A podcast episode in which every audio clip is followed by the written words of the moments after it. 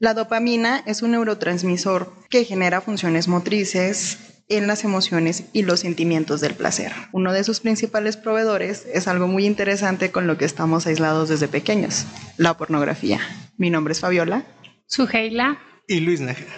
Y esto es Dilo, sin, miedo. Pero entonces, la pornografía realmente está con nosotros. Yo creo que desde que prendes o accedes la primera vez a una página de internet, porque te va apareciendo como en los ¿Cómo le llaman los cookies en la publicidad? Sí, esos anuncios invasivos que No, no necesariamente que consumas pornografía desde que entras a internet. Pero pues sí está como muy vendido, ¿no? Desde ese punto. Sí, lo hemos pragmado en todos lados. De hecho, también en televisión. Es más, no te vayas lejos. En el mismo periódico, no sé si se acuerdan de, de esa Ah, una página de un periódico muy famoso aquí en Durango. En el Sol, me parece, ¿no? Todavía el año pasado Que, parecía... que- que ves no a los sé. señores en los semáforos vendiendo los periódicos y mostrándonos estas. De hecho, me sorprendió mucho porque los talleres recortaban justamente esa parte de los periódicos y era lo que tenían pegados o como en estos lugares donde trabajan más varones que mujeres. Te lo digo porque yo no... de- o sea, En los talleres mecánicos, sí, claro, Sí, sí, sí, o sea, sí, antes de sí. que se sientan... No, yo- Es yo- una realidad. Yo fui mecánico en mi, en mi infancia y eh, ver todos esos pósters era así No, a mí que, me tocó wow. ver incluso en cocinas donde son mayoría de hombres, eh, pegaban los pósters, ¿sabes? O Bueno, sea, pero eso se le puede llamar material pornográfico. Claro, yo digo que hay muchísimos tipos de material pornográfico. Porque fíjate, también oh, algo muy interesante es co- que con este boom de, de las tecnologías se rompen esas barreras físicas que existían, porque antes, bueno, me compartía un tío que eh, acceder como a estos materiales era complicado porque implicaba pues primero como pues no sé generar como un ahorro para poder comprar las revistas no y entonces luego tenías que ser mayor de edad para que te las pudieran vender Guiño, guiño. eh, tenías que, que, que aguantarte igual como la pena, ¿no? Estaba como que más restringido. para irlas a- solicitar y luego tenías pues que esconderlas en tu cuarto, ¿no? Para que no te las cacharan No te, no te papás. vayas lejos, para muchas Y ahora- personas, espérate, pero un dato curioso, para muchas personas que no tenían acceso a esto y que eran de escasos recursos, visitar los baños públicos era el mejor sitio para encontrar dibujos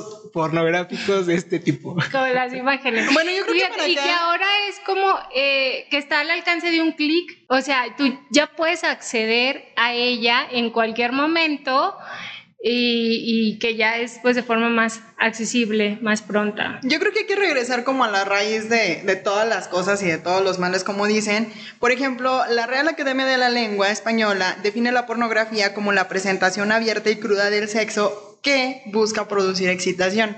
Yo creo que esto responde precisamente acerca de que, por ejemplo, si estas publicaciones de los periódicos eran o son considerados pornografía, entonces, pues sí, Entonces, los baños públicos son pornografía, o sea, sí su esencia es buscar la entonces si excitación. producen Si producen Sí, excitación, excitación, y sí. viene una representación cruda del sexo, es pornografía. Porque lo que, que pasa, por ejemplo, con los desnudos en el arte. O sea, cuando ya es netamente arte, cuando es escultura, cuando es pintura, etcétera, etcétera, pues entonces ya no es pornografía, ¿no? Porque se supone ya es que... arte.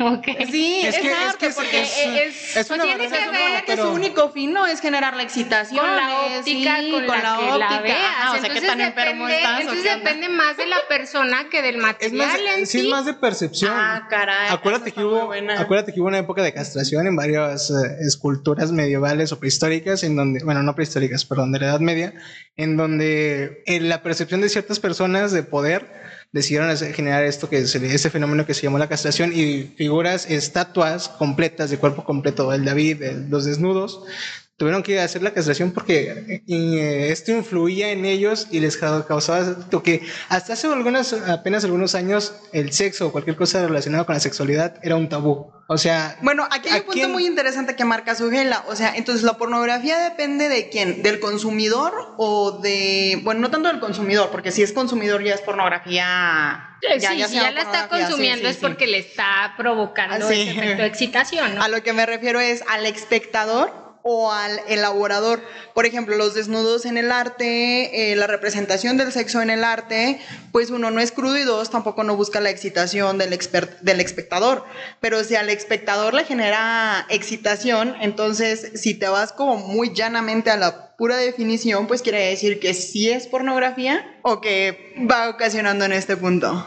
Ok, mira, pues es parte de, de lo que tú mencionas. Es cuestión primera de percepción y es en parte también la educación que cada uno vaya teniendo. Por ejemplo, lo digo de otra forma, hay un estudio muy interesante eh, de una universidad de Puebla que dice, es que de cierta forma en la pornografía, encuentran una educación sexual, porque todos tenemos acceso a ella. No digo que sea buena o mala y no digo que tengan el mejor concepto de, sexualidad conforme a la pornografía, pero dicen generan un conflicto muy grande y un abismo en los jóvenes. ¿Por qué? Porque vas a una educación sexual de la escuela donde te dice que usar preservativo es bueno para evitar enfermedades de transmisión sexual, para evitar un embarazo no deseado y todo este tipo de cosas.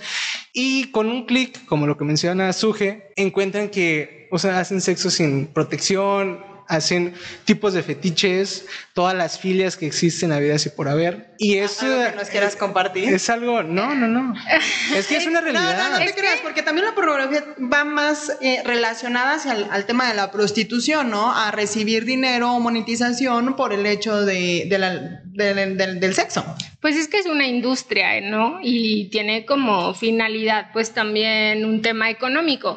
Pero sí es preocupante esto de decir que la pornografía como un agente educador, porque creo que más bien luego la pornografía sí distorsiona como eh, esa visión que tenemos sobre la sexualidad. Es que es justo eso lo que, lo que te comento, o sea, genera como que cierto conflicto en donde, lo comentábamos en, en el programa pasado de educación sexual, en donde en la escuela tiene una forma de enseñarte de, ah, tienes que usar esto y estos son los mecanismos, este es tu cuerpo, y van, y los jóvenes tienen alcance de la sexualidad, no, no tienen ese, eh, como ese filtro para poder decir que ven y que no ven. Entonces, si en la escuela te enseñan que usar preservativos es bueno y vas y en la pornografía nadie usa preservativo, es cuando te digo que genera esa brecha en donde se genera una ruptura educativa en el tema de la sexualidad. No es que sea bueno ni que sea. No, no lo está agarrando como instrumento, no está diciendo que ahora en las clases virtuales vamos a ver páginas pornográficas. Es correcto, no. Pero sí, al inicio cuando empecé a explicar, yo también entendí eso, me quedé así como para educar y fue como de, ok. Una revolución aquí, o sea, ya que yo estaba hablando en el programa pasado acerca de que las señoras de 50 años enseñando a puertas cerradas sobre educación sexual, pues ahora dice Luis, no, pues hay que hacerlo más abierto el rollo. y, que sabes que también con, con este tema, porque se hablan de, lo, de las 4A, en este fenómeno que tiene que ver con la accesibilidad, que es precisamente eso. ¿A los ya años empieza la gente a consumir pornografía? Depende, hombres o mujeres. No sé, tú, platícame, tú eres la de los datos, Eugenia. Ah, no, es que les estaba diciendo de... y me interrumpieron como... Por un, por un segundo pensé que... Eso, o, sea, o, sea, bueno, que tiene que ver con la accesibilidad, o sea, la accesibilidad... pasando como las cuatro A's. O sea, la primera es accesibilidad. ¿A los cuántos años empiezan a consumir pornografía? Vamos a destapar, Entre 9 y 11 años. Entre 9 y 11 años pueden tener actualmente acceso a materiales pornográficos y que se da mucho dentro de las primarias. Es un gran problema porque luego hablando con ciertos educadores comentaban eso, que los niños ya luego traen pues los teléfonos inteligentes y se empiezan ahí a, a compartir mucho material pornográfico. Luego estos videos también, que luego también pues ahí tenemos menores de edad en redes sociales, en donde también no está, hay como muchísima información y muchísimas imágenes que luego ni siquiera tienes que buscar, ¿no? Sino que te, es que, ¿sabes saltan ahí. Aquí hay algo también interesante les aseguro que el primer acercamiento de un niño, un infante, con la pornografía fue por accidente. Ya sea porque encuentra material de un vecino, de un amigo. Las revistas vaqueras. Las revistas vaqueras. Es por accidente realmente. No es como que estén interesados a una corta edad en estar buscando ese tipo de material. Es decir, la accesibilidad o el tema de la accesibilidad en la pornografía se da mucho por descuido de padres o tutores o es que sabes que luego también eh, creen que, no sé, a lo mejor de a los riesgos es que los niños estén en las calles, ¿no? Entonces mejor que se queden en casa. Pues sí, pero en casa, ¿qué es lo que están viendo en sus teléfonos? Porque entonces van y se, se encierran en el cuarto y no sabes, o sea, todo el acceso que tienen. Había que luego también piensan a veces que son o sea, esquemas nada más de meramente de género, ¿no? O sea, entre los niños son unos consumidores de pornografía, y las, niñas, no. no. pero ahorita ya se está dando como de forma más. Pero naturalmente sí son como el consumidor número uno, ¿no? El género masculino. Sí, sí tiene que ver más con el género. Pero bueno, nos ibas a platicar acerca de un caso. Eh, bueno, una niña de nueve años que empezó a presentar como como inquietud, eh, usar como lenguaje con, groserías, a, sexualizar también ciertas situaciones, los toqueteos, y luego se dieron cuenta de que la niña se quedaba sola con sus hermanos mayores y veían videos pornográficos. Entonces, exponer también a los niños, pues sí tiene repercusiones porque pues el cerebro de los niños no está aún desarrollado, entonces les cuesta como, o sea, luego sí como diferenciar esta fantasía de luego la realidad de las relaciones sexuales y poder como o sea, también hacerle frente a, estas experiencias que, por supuesto que lo impacta, ¿no? Que, el niño tenga acceso a esas imágenes. Y es que, ¿sabes que Antes, no sé, yo tenía prohibidísimo ver el cable porque había una serie que se llama Survivor. Yo tenía que 10 años y yo tenía prohibidísimo ver ese, ese programa. Entonces, regularmente los, los niños también somos como anarquistas, así como que te prohíben algo y quieres verlo por morbo.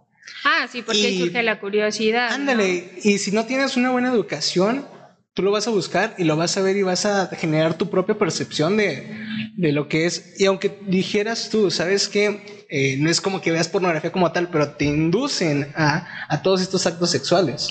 Oye, pero hay algo muy interesante porque, por ejemplo, estábamos desglosando las cuatro A's y empezábamos con accesibilidad. Ya hablábamos acerca de cuáles son como los primeros encuentros de los niños o jóvenes con este tema de la pornografía.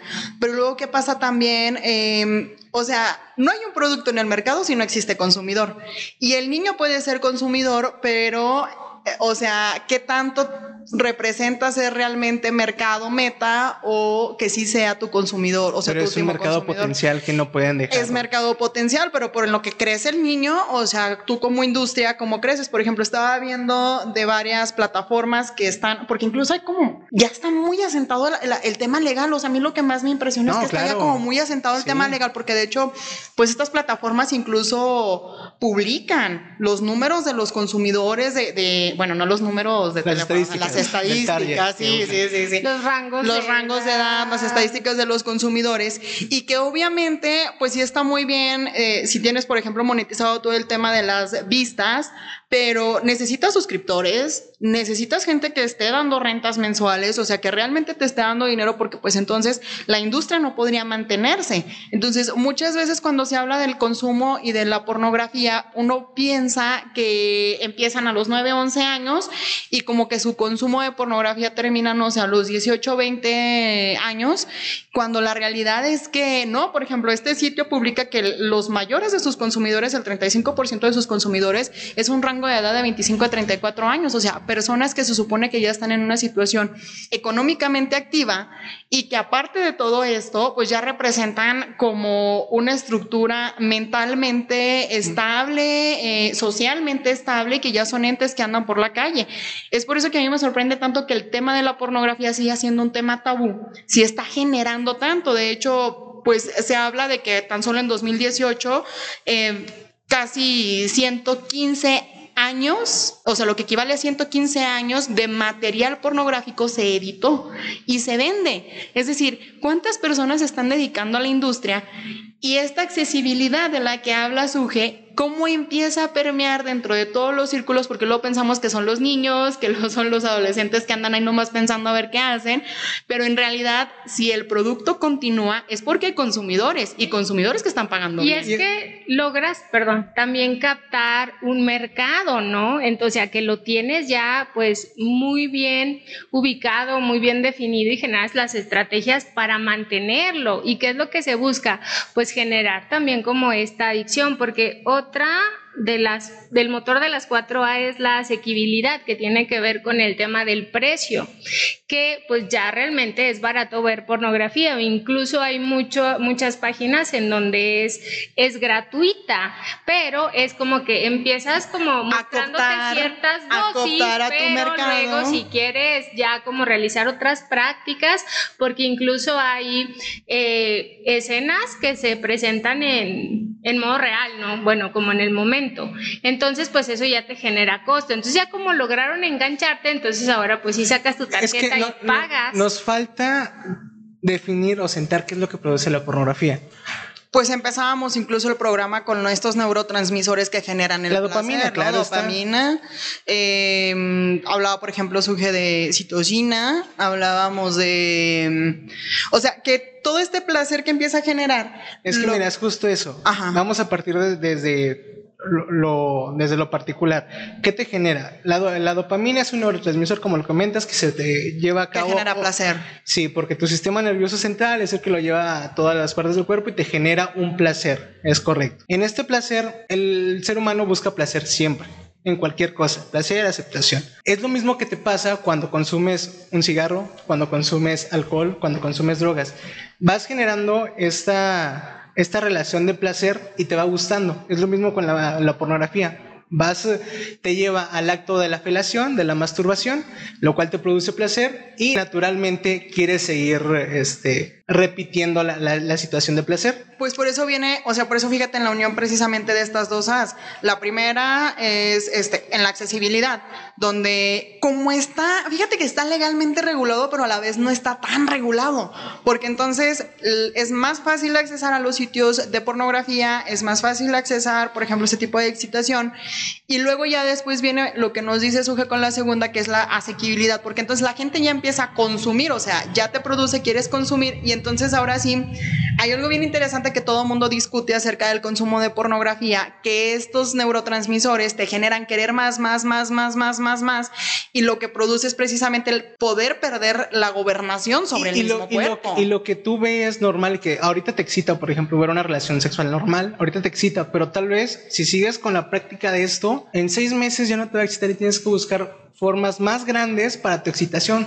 ya sea con cualquier tipo de, de, fetiche. De fetiche, de es que, Es que, bueno, involucra los mismos patrones neurológicos que la dependencia a cualquier otra sustancia tóxica, porque antes se creía que, ah, bueno, solo lo genera, no sé, el inyectarme cierta droga, no como algo externo, pero no, o sea, también eh, eh, tiene que ver con, con, este tema de, o sea, de, que estás viendo imágenes. No sé si les ha pasado que en alguna ocasión, no sé, en alguna película, algún accidente, no sé, algo que vean que luego les resulta impactante. Eh, y entonces lo traen como en la cabeza, ¿no? Y entonces no te lo puedes como sacar y ahí lo traes y ahí lo traes. Pero después, eh, pues te encuentras a lo mejor con otro tipo de materiales, no sé, más crudos, más duros y entonces pues ya no te producen el mismo. Se empieza a hacer como la normalización. Sí, es, es eso, o sea, es que es como la droga, lo, lo que dice Luis. O sea, empiezas consumiendo cierto tipo de materiales pornográficos y entonces luego pues tienes que ir subiendo de nivel porque ya no te va a producir la misma excitación, el mismo placer, pero también luego lo que genera es que luego sí hay una afectación también en, en la forma de, de, relacionarte o incluso de, de, cómo percibes o ves a los demás. Porque también había otro testimonio de, de un chico que él llegó a terapia porque le estaba costando mucho relacionarse con las mujeres de su edad tenía 17 años y como veía muchísima pornografía, eh, lo que pasó es que luego cuando quería interactuar con las chicas de su clase, eh, empezaba él a, ver, a imaginárselas pues desnudas. O sea, ya empezaba con niveles. Sus sociales, porque ya afecta como, como esa visión que tienes de las. De hecho, precisamente hablando en lo que decía Luis, fascinó que este sitio no abría el sitio, el sitio solo puso como las publicaciones de, de sus estadísticas y decía que las mayores búsquedas que habían tenido en 2008, 2018 eran publicaciones de sexo lésbico y sexo japonés. O sea, a medida de costos industriales, ¿qué costos te genera o qué costos debes de tolerar para poder empezar a abrirte a estas nuevas, a, las industrias, ¿no? A lo que te pide el público. Que, al final de cuentas eh, es una industria como tú lo mencionas y si es lo que te piden es el material que tú es vas a, a dónde vas, o sea, ¿y qué va a pasar cuando vayan hacia otro lado un poco más ilícito o perturbador? O sea, ¿qué, qué es lo que sucedería? Sí, porque incluso hay personas que, que manifiestan que empezaron pues a consumir, no sé, a ver ciertas imágenes y después estaban viendo otras como donde se presentan agresiones físicas, agresiones sexuales evidentemente, e incluso empezaron a consumir pornografía infantil, que era algo que, pensaron que jamás lo iban a hacer. Pero entonces es esta parte que es algo progresivo. Por eso se corre el riesgo de que se vuelva pues una adicción, porque puede, puede comenzar con, con una afición, ¿no? Como una afición y entonces eh, por curiosidad y lo ves y yo lo controlo y no pasa nada, pero después, o sea, hay personas que, que, la consumen todos los días y entonces dejan de relacionarse con otras personas por estar eh, metidos en sus teléfonos eh, viéndola. Sí, de hecho, en, este, en esta índole hay un testimonio de un actor ahorita muy famoso que fue físico-culturista llamado Terry Crew.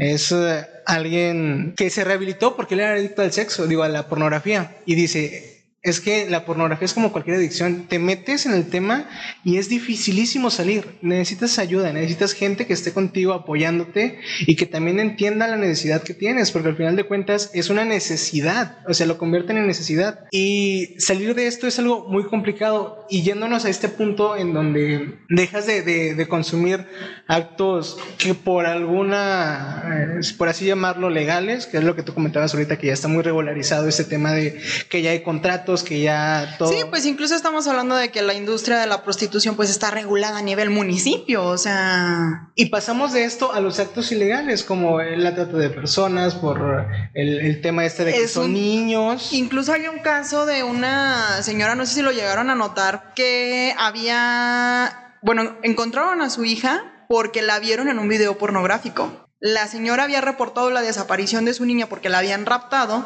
y la encontraron porque la encontraron en un video eh, en un video pornográfico. Y no era porque la niña quisiera haber estado en el video porque están las declaraciones en donde realmente fue raptada fue causa de una red de tráfico sexual. La utilizaron para producir este los pues los videos eh, para producir todo este material y ahí fue donde la encontraron. La localizaron gracias a la accesibilidad de la pornografía. Pero ve hasta dónde cae el hecho de de poder solventar al mercado. Te estoy diciendo de que están más de 100 mil páginas en Internet que se dedican precisamente a la elaboración de pornografía. Pero el que digamos que está regularizado no quiere decir que todos los videos estén regularizados. ¿Por qué? Porque nadie quiere hablar del tema. Ese es un problema. Cuando tú no quieres hablar del tema, no lo puedes regular. Pero ¿por qué no puedes hablar del tema? Porque te está dejando una derrama económica también. Porque es así. Que genera 13 billones de dólares anuales. Oye, no, pues ¿quién va a meter mano en eso? Claro. No, no, o sea evidentemente el tema de tráfico de personas y, todo este asunto, pues es un tema súper tabú porque hay gente de muy alta. Por ejemplo, lo que pasó en el caso de Estados Unidos con Pizza Gadget. Sí. O sea, está muy impresionante. Pero fíjate que yo creo que todo arranca desde una base como el hecho de no hablar de sexualidad con los hijos. Es correcto, una falta de educación. Una falta de educación sexual. Entonces, desde que empiezas ahí, desde que arrancas ahí, empiezan los consumidores primarios del tema de la pornografía, de lo que hablábamos, ¿no? A los cuantos años, porque que lo hacías y luego no estás regulado porque como no entiendes, dice Suge, ¿no? Una persona empieza a consumir pornografía, termina consumiendo pornografía infantil porque no creyó que iba a dar hasta allá porque empezó con un consumo desmoreda, desmoreda, moderado se me fue la palabra, una disculpa, y con un consumo que ni siquiera él podía controlar o que no sabía las consecuencias más altas, las dimensiones. Es que sabes que hablaba de, o sea, cuando surge en internet, pues obviamente no se regula de una manera como muy pronta, entonces pues esto generó pues la producción y la difusión de muchísimos materiales, exceptuando pues el de menores de edad, pero creo que como sociedad no hemos sido capaces de ver como los efectos que esto ha, ha traído caído también. Y no quieren regular porque no se quiere hablar del Es que tema. Y es que aparte hay muchos involucrados. No, y no se estamos- imagínate, me voy a lanzar y voy a querer regular el tema de la pornografía. Pero es que nos estamos yendo muy lejos, nos estamos yendo ya a empresas que producen pornografía. ¿Por qué no vemos esta nueva tendencia del 16? Esta, estas chicas que generan su, su pack o los chicos que generan su pack y lo pasan. Y es una, esa es una red de pornografía también. Sí. Sí, Que ahorita ya está más regula- regulado por el tema de la ley Olimpia, que es una ley muy buena. Sin embargo, sigue dándose y se va a seguir dando. Sí, y fíjate, y que, que esto del sexting también, o sea, es una práctica ahorita muy, muy común entre los adolescentes y los jóvenes. Pero luego, Y que ¿cuántas luego autoestimas no ha destruido Y que las mujeres también luego se sienten presionadas a hacerlo, o incluso a grabar también, pues, como materiales pornográficos, ¿no? Con el novio, o sea, con la pareja, y como en esta parte de, ah, no, no se lo va a mostrar a nadie, y después ya lo traen ahí en todos lados. Otra de las As es la aceptabilidad, que tiene que ver también como con este guiño social de, ah, pues está bien, no es como, como tan malo, ¿no? Entonces no sé ahí cómo lo ven, si creen que socialmente es más aceptado o creen que sí es Yo digo, yo digo que muchos, una mayoría, somos o son pornográficos de closet. Nadie te va a decir abiertamente que ve pornografía. No son temas debajo de la mesa. Precisamente por lo mismo no se regula en las industrias y por lo mismo no se regula a nivel de las niñas o de los niños de, oye, eh, no está bien, ¿sabes? Creo, creo que sobre todo va en una basificación de la dignidad de la persona. O sea, de verdad, todo arranca desde este punto de la dignificación de la persona y unos temas, otra vez volvemos a lo mismo de educación sexual. O sea, si tú inicias con un pequeño, con una nena, a, a los temas de educación sexual, de empezar a hablar de la dignificación de la persona, de empezar a formar su autoestima, de empezar a formar eh, eh, de lo que somos capaces, de dejarnos también de tabús, o sea, de saber que hay temas que no se deben, obviamente no la imprudencia, porque pues luego lo digo yo y todo el mundo piensa que yo quiero que todo el mundo sea imprudente,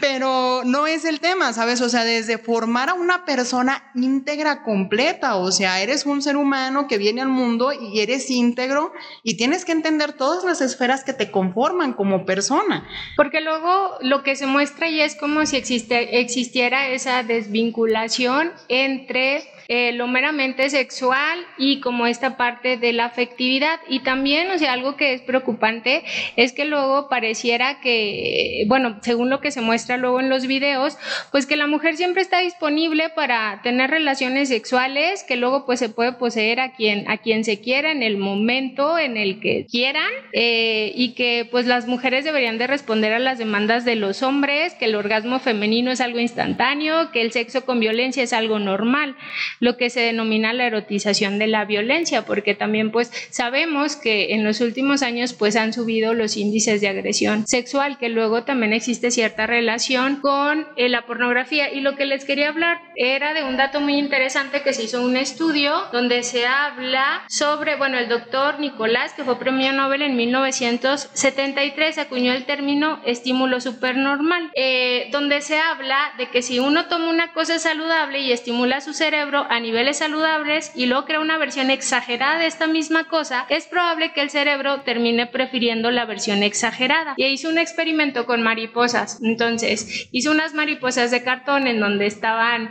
lo- los colores, las líneas, eran más atrayentes. Entonces, pues los machos prefirieron las falsas que las reales. Entonces, pues luego esto se relaciona pues también con Sí, te genera una falsa concepción exacto. de... Entonces, de luego hay todo, personas qué que impresión.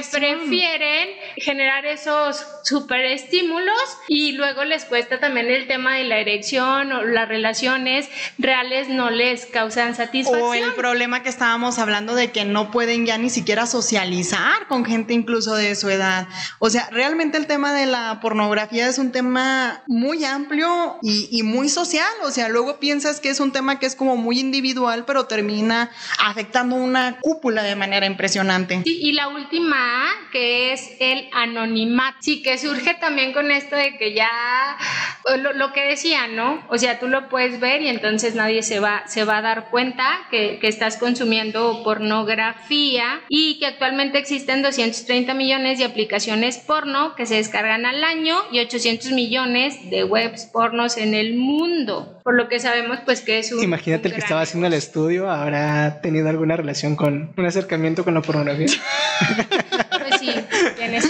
Pues bueno. No sé, no, porque últimamente viene uno de los instintos más primarios del hombre. Pero bueno, eh, yo creo que es un tema súper amplio. Eh, los escuchamos por ahí en sus comentarios acerca de lo que piensan de este tema. La verdad es que si lo tratamos de tocar de la manera más objetiva posible y sobre todo que hay o sea, son temas que se deben de decir sin miedo y son temas de los que prácticamente todos vamos a, a dar a la sociedad, ¿no? Entonces, eh, yo creo que es eso, generar humanos más socialmente aceptables en una esfera totalmente de desarrollo humano íntegro. Yo creo que esa sería como que la invitación. Así es, y como lo comentabas, que nos comenten, que nos pongan en sus comentarios cuál fue su primer acercamiento con la pornografía. Ah, qué caray. Mándenos MP. No estás escuchando a la 4 a que es anonimato. Vamos a, vamos a decirlo sin miedo, vamos a quitarnos ese tabú. Y ahí nos podemos incluso intercambiar, ¿no? Como recomendaciones de páginas o qué. No. ah, caray. No, ahí ya Las no. membresías o qué, o las suscripciones. Bueno, nos quedamos con esto y dilo sin miedo. Digo. Hasta luego.